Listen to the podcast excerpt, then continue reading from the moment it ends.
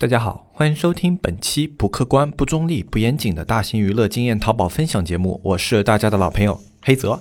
那么今天这期节目呢，我们来给大家聊一下关于客服如何进行培养。一片叶子可以遮目蔽日，一番良言可以醍醐灌顶。我们在前方披荆斩棘，希望后来者一帆风顺，共享商业智慧，共享创业成功。欢迎收听本期纸木淘宝内训。因为很多人他们会觉得自己的询单或者说转化率方面有问题的话，那一定是客服这个方面的工作没有做好。那么他们想对客服进行提升，但是呢就觉得没有什么特别好的方法。呃，他们会想是不是话术的问题啊？是不是这个客服他的一个表述上啊不太好啊？所以才导致询单转化率比较低。但是呢，实际上客服的话，它里面还是有比较多的讲究在里面的，并不是单单的一个话术。问题，话术甚至可以这样说，它在客服的工作中啊，它甚至不起到一个主要的作用。一个客服，他的话术固然重要啊，他的呃打字能够让客户听着舒服啊，能够让客户感觉良好的话，那么当然对这个询单转化是有帮助的，但这只是其中的一方面。一个固定的话术呢，实际上它对每一个不同的客户，它的适用性、适用程度是不同的。我们只能保证一份标准的话术，它能够适应大部分人，但不能帮助一个客服给每一个客户。户啊，都想要的那种感觉，那种服务。一个优秀的客服，他面对不同的客户，他的表述方式以及他表达的情绪应该是不同的。因为文字这个东西，它是能够传递情绪的，就好像你在跟你朋友去聊天的时候，你可以通过他打的一段文字，你可以揣测出他打这段文字时候的心情。对于我们客服来说，同样也是这样的。一个客户他在给你一些文字的时候，他是带着情绪在里面的。如果你能很好的进入他的情绪的话，对于你的询单转化也是会很有帮助的。那么我的客服可能并没有这样的一个能力，那么我如何去培养他？那这就是我们作为一个淘宝店的店主，或者说，哎，我自己想要去做一些客服类的工作。淘宝店刚刚起步，我要怎么样做的最好啊？我要怎么样做的比现在的效果更好？那么这就是我们需要去考虑的一个问题。那么实际上的话，我们可以从几个方面来论述。首先一个，如何调动客服的积极性？呃，实际上客服的话，它的积极性是比较难被调动的一个岗位，因为客服的话，它处理的信息量特别大，然后呢，处理的信息也相对机械，然后。嗯，你的一些奖励机制啊，呃，很多方式你在其他岗位适用，但是对于客服岗位的话没有那么适用。呃，因为在我们淘宝的话，这个领域比较的神奇，就好像啊，我们如果做的是一些保险类的工作，那么呃，你去跟人交流，你直接跟人交流，那么最后形成的转化，大部分的收益是在你的手上啊。然后包括你每一个客户也是需要自己去争取，所以这个客服它的积极性就会特别的高啊，或者说啊，这个作为一个保险的销售终端啊，它的一个积。性会特别的高。那么对于我们淘宝客服来说呢，实际上引入客户啊，就是引流这方面，它不是客服的工作。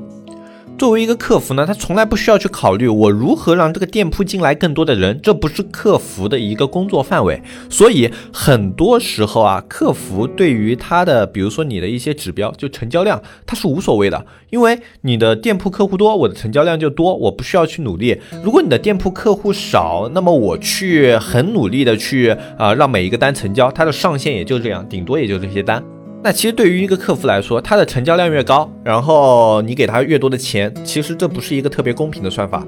很多时候，成交量的提升来源的注意应该是运营，就是你这个店铺整体的一个成交量上升了，访客数量提升了，它的功劳应该是在运营身上，而不是在客服身上。虽然哎，你可以把这样的一个功劳分给客服一点，但是这对于客服的积极性没有明显的提升作用，因为这个过程它起不到决定性的作用。那么对于客服的话，如何去调动积极性呢？比较好的一个点是通过询单转化率这个指标，询单转化率就是有多少个人来询问客服了，最后它的转化率到达了多少？你可以定一个基本值，就比如说呃百分之六十的询单转化率是一个及格线，那么。以后的转化率每高百分之五，你可以定一个奖励机制；每高百分之五定一个奖励机制。然后同时每个月询单转化率最高的客服可以有一笔额外的奖金。那这种方式它是比较能带动客服的积极性的，因为询单转化率它就是客服的一个主要工作。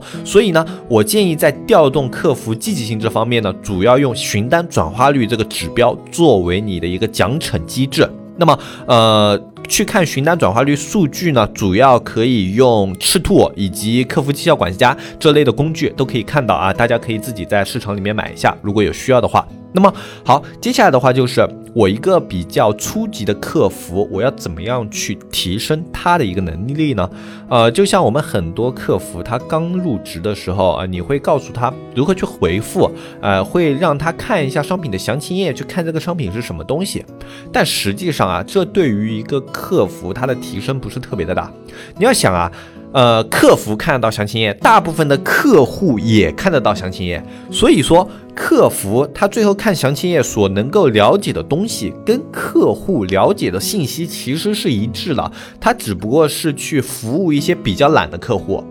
就像这样的客服呢，他只能去服务那些不看详情页的客户啊。只要这个客户看了详情页呢，他其实不能从客服这里得到过多的有用信息啊。像我这种特别勤快的客户呢，我就一般不会去问客服一些问题，因为大部分淘宝上的一些客服啊，他能回答的问题都很有限，就你能够问他的，你都可以在详情页上得到答案。那这样明显不是我们要的一个效果。那如何让客服他对产品的了解程度更深呢？呃，我们以前的话是这样去做的，就是。当我们客服入职的时候啊，我们会带着客服去我们的工厂，就生产线上，我们会带他在那里待半天，啊，这半天呢，他不光光是看啊，我们会让他去了解这个产品它诞生的每一个流程。啊，就是说，呃，比如说我们是装饰画嘛，这个产品比较简单，呃，就去锯框条，然后框条进行拼接，然后拼接以后，然后再加入背板，然后里面的前面的这种玻璃，然后画面啊什么的，然后再给它组装到一起，啊，这整个过程是相对来说比较简单的，所以我们参观过程也只需要半天。但是这样的一个参观过程有什么好处呢？就是客服他明白你的商品是如何诞生的，所以他在遇到一些问题的时候啊，他不会像有的只看详情页的客服。那么迷茫啊，就比如说一个客户过来了，问，哎，你们这个画面啊用的材料是什么啊？可能大部分的客户都能回答，然后他会问你们的拼接工艺是怎么样的？那这时候很多客服就懵逼了。那对于整个生产过程有了解的客服呢，他就很好的会去跟这个客户解释，就说啊，我们这个脚上是用一个这种脚枪钉做镶嵌啊，稳固度非常的好啊，可以保证你这个画面啊，基本上永远不会有这种崩框的一些现象。他可以很具体的去跟客户进行介绍，那么客户呢得到这种相对精确的答案，也会对你的商品更加的有信心。而像这种有的信息呢，你是不会放到详情页里面的，因为这种信息过于专业啊，不是所有的客户都想看。放在详情页里面呢，反而会影响客户的一些观感体验。所以这样的一些信息就需要客服去进行传达，这就是客服对于商品有一个了解程度的重要性。那么，呃，有的一些商家可能没有这样的条件，就可能自己没有工厂。啊，或者说自己的商品也不适合这种客服去进行观看，比如说有一些流行流水线作业的，那么客服看了也不是很懂，那么这时候呢，呃，就需要你用一些商品，你去对客服做一个特别详尽的解释，呃，就比如说你是做服装类的，你可以告诉客服你的面料支数是什么，就比如说我这个服装它的一个织布的工艺，那么这个工艺在我们整个行业里面有什么档次？其实很多客服是不懂的，你包括去问家纺的。客服，你问他你这个纯棉是多少支的？你问他多少支和多少支的纯棉有什么差别？他是不会告诉你，哎，这里面有什么差别的？他们自己都不懂。所以，你的客服具备一定的专业性能以后啊，对于很多转化环节是特别吃香的。啊，我们来举个例子，就比如说有的产品，它在外观上是完全一样的，你在网上、互联网上刚光看图片，你看不出差别，那么就会有人问你，就是说你家这个四件套为什么比他们家那个四件套贵了这么多？可能贵了五六十块，然后样子都完全一样啊，这个产品参数好像也差不多，好像就支数有差别。那这个支数它代表什么呢？如果这个时候客服回答不上来，那就会显得很尴尬。那么如果这个时候客服告诉他，哎，因为我们家这个纯棉的支数是四十支的，然然后他们家的是二十四支的。那么四十支的这个纯棉呢，它的手感特别的细腻，你盖在身上会特别的舒服。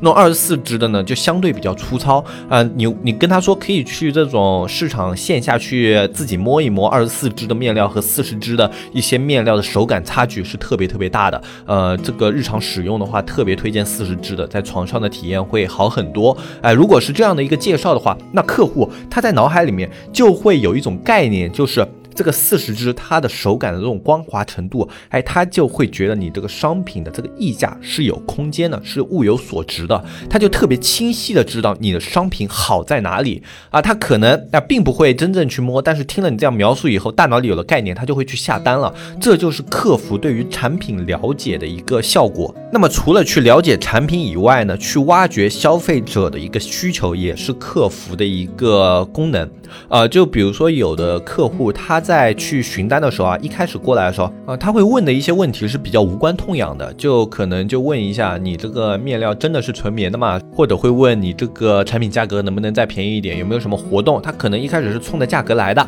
对吧？那么这个时候你可以跟他深入的了解一下，就跟他说一下啊，就是说我们这个商品呢，哎，他现在的话就是比如说没有活动啊，他你就可以呃比较坦诚的告诉他是没有活动的，但是你们这个商品可能在哪方面比较有优势。up. 然后可以切入一些，比如说用户的使用场景这样的一些问题，就比如说啊，您是准备在哪里使用呢？如果比如说自己家的话，你就会给他推荐一些，就是说这种自己家里用的特别好，因为自己睡特别舒服。那如果比如说说是一些单位采购啊之之类的，你就推荐他一些有性价比的一些产品，然后同时告诉他你可以去申请一些优惠，就比如说你采购这样的话，那么我们可以是谈一些优惠的。那么比如说自己用的话呢，就给他推荐一些品质更好的，就是嗯，通过一些问题的切切入。点你去聊这个客户的需求，你去了解他的使用场景、他的使用环境啊，他的一个啊购买的以后的一个目的，你可以通过客服的一些话术去引导他了解出来。那么通过了解这些点呢，你就可以更加精准的去推送给他想要的一些商品。因为有的商品他不会去你店铺里面逛，他可能就进来这个商品以后了解一下。但是如果你的店铺里面有其他商品可以满足他的需求，说不定就成交了。这就是挖掘消费者需求的一个功能。那么除了这些以外呢，客服也是特别需要注意避雷的一个点。呃，客服和美工是两个特别容易踩雷的点啊，因为呃，其实美工那个问题呢，算是运营跟美工的共同问题。因为像美工的话，它大部分的文案啊是运营来定的嘛。那么文案里面如果出现广告语、违禁词的话，那么在文案上是违规的，就是说你这个详情页里面出现了极限广告词，那么是违规的，那这是运营的问题。那么其实客服也是有类似的问题的，就比如说呃，你们在做一个品牌的高仿啊，我知道这个话题不太好，因为呃，这个东西在淘宝本身是违规的，但但是有的人他会规避这个问题，就是在主图啊、详情页上啊去规避掉这个问题。但是万一你的客服没有规避这个问题，比如说你用了一个比较有名的，呃，像类似于阿迪、耐克这样的一些产品，啊，你没有明说啊，然后图片上也是做了一些处理，让别人看不出来。但是啊，别人可能会问客服，就是说，哎，你这个是阿迪达斯的一个款吗？就是如果你说是的，那么这个客服这个是的，他就可能会成为一个被举报的点。现在打假人也特别的多，啊，就这种职业打假的，他们就会去找。这样的一些产品，然后去诱导客服说出他们的产品就是什么品牌这样的一些话。那一旦说出这样的话的话，就涉及到违规了。就你客服承认了你们是这个品牌的啊，如果你承认了以后，那么一个要么是欺骗消费者，如果你卖的不是，那么就欺骗消费者是违规了。然后另外一个，如果你卖的是，那么你的商品就涉嫌呃卖假售假，那么也是违规的。不管怎么样，最后的结果都是违规的。所以客服这个行业也是要注意避雷的问题。一旦对方问到类似于像品牌资质之类的一些问题，如果你的店铺本身是不具有这样这样的一些品牌资质的话，你要给客服打好预防针，就是说。啊，一旦客户问到此类问题的话，要尽量避免正面回复，或者引导到其他平台上进行回复。啊，就比如说客服问，哎，你们这个真的是阿迪的一个正品吗？怎么怎么样的？然后啊，会不会有什么售假的？然后你不要直接回答，你就说啊，我们这个产品可以给你看一些我们这样的一些资质材料，不过这个旺旺上不方便发，那么我们给你发一下微信，你可以加一下吗？啊，你可以诱导一下。啊，如果是真的有这种需求的一些买家呢，他可能会哎真的。呢就去看一下，去加一下你的微信。如果是职业打假人呢，呃，他可能嗯也会加。那么加了以后，一旦是从微信上面获得的信息以后呢，那么你就可以相对的撇清关系，因为这个外网的一些这种交流啊，淘宝平台大部分是不承认的，就他拿这个作为申诉证据呢，呃是比较薄弱的。你可以说这个他可能自导自演啊什么的啊，就是凭空污你清白，就反正就有办法可以去申诉，可以去处理。但是如果你在旺旺上去回答了这样的问题，那就是铁证如山，因为。在旺旺上的所有的消息记录，哪怕你删了，淘宝也是可以从后台调取出来的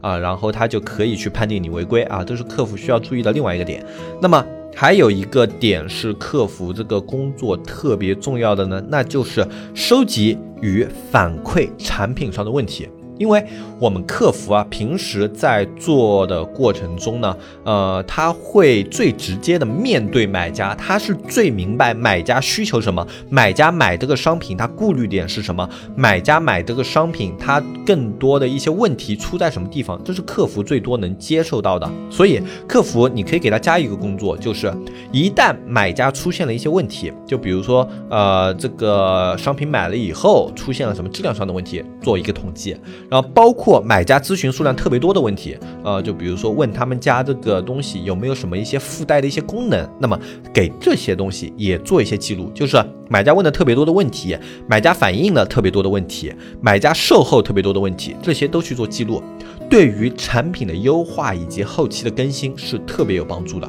那么这些是我们能够想到的，就包括我们自己啊，呃，平时在跟客服的培训啊，以及一些交流中啊，呃，会比较注意的一些点。那么，呃，希望这项一些点的分享呢，能够帮助到大家，能够去培养出更好的一些客服。呃，客服这个岗位啊，它实际上就像我开头说的。话术只是其中的一个部分，一个客服真正好的客服，那种价值五六千的那种客服，他们应该是有自主能动性的，不是那种仅仅靠话术去回复的那种机械的机器人。如果是这种机械的机器人的话，你甚至可以用现在的一些 AI 客服服务，呃，会比你去聘请一些客服更加的高效，而且它的回复的速率也会更快。你只要前期设置好了，大部分的问题他们都能回复，呃，然后只需要稍微有一些人工客服的辅助。就行了，就是你要么极致的压缩成成本啊，就是把这些成本压缩到你只用那种一两千的客服，然后另外一种就是你想要这种客服出比较好的效果，你要这种五六千的客服的话，这种客服你是需要花精力去培养的，而且这样的一些客服，他的自主能动性一定要高，发挥出他作为人类的一些优势，不能被电脑比下去。你想想，如果一个客服他只是客服问一个问题，他机械的回一个问题，然后这个问题还是复制粘贴的，那还不如电脑呢，对不对？那好，今天这一期节目呢，就跟大家聊到这里啊。希望这一期节目的内容对大家有所帮助。那么，如果大家想要了解更多的淘宝课程，了解更多的一些淘宝资讯的话，可以加入我们的社区。我们社区的加入方式是微信“纸木电商”的拼音，去添加我们客服小安。呃，小安会给你介绍我们社区的一些相关内容，以及告诉你如何加入社区。关于我们社区的具体介绍呢，在我们下方的详情页也有，你可以点开音频下方的图片，仔细的看一下，包括小安的微信上面都是可以看到的。那么这期节目呢，我们就跟大家说到这里。我是黑泽，我们下期节目再见，拜拜拜拜拜。